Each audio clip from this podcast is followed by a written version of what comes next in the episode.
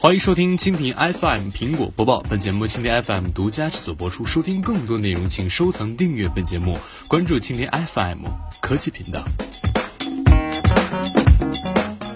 四英寸的 iPhone 重出江湖，只是营销策略。据国外媒体报道，有迹象表明，苹果在2016年打算推出四英寸的 iPhone。那么，至少从供应链方面获取的消息已经印证了这一说法。不过，那些希望经典复刻版 iPhone 4S 回归的用户可能要失望了。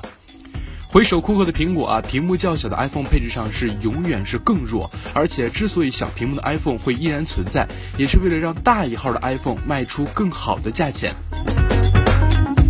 国民时尚周爆料，iPhone 七要有四英寸、四点七英寸和五点五英寸三个屏幕尺寸，而且至少从内存来看，屏幕越大，性能越强。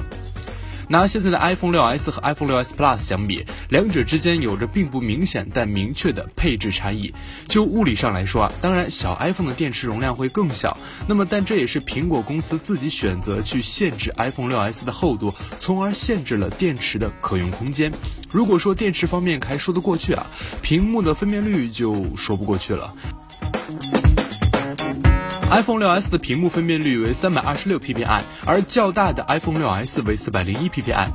库克的苹果似乎对投资组合的三元理论十分着迷。苹果的产品每年会提供好、更好、最好的三种类型。每款 iPhone 通常会有三种配置，然后在同一时期推出三种型号。目前苹果公司官方的智能手机产品线是 iPhone 5s、iPhone 六和 iPhone 6s。那么这显然是为了迎合库克的好、更好、最好的趣味。虽然近两年来啊，低端的两款 iPhone 都失去了存储最大的型号 5S，只提供 16GB 和 32GB，六只提供 16GB 和 64GB，但是 6S 仍然提供三种选择：16GB、64GB 和 128GB。iPhone 七的四英寸机型将取代老化的 iPhone 5S，并让苹果提供新的好、更好、最好的三元组合。按照传统的三元理论，四英寸手机配置上注定会有些垃圾。这款四英寸的 iPhone 可能会叫做 iPhone 七 mini 或者是 iPhone 七 C，将拥有 16GB iPhone 6s 的配置。而对于 iPhone 来说，16GB 的 iPhone 有多鸡肋啊？每个人都会知道的。一旦你装了一些应用，拍了一些照片和视频，那么你的储存空间啊就会基本上是不够用了。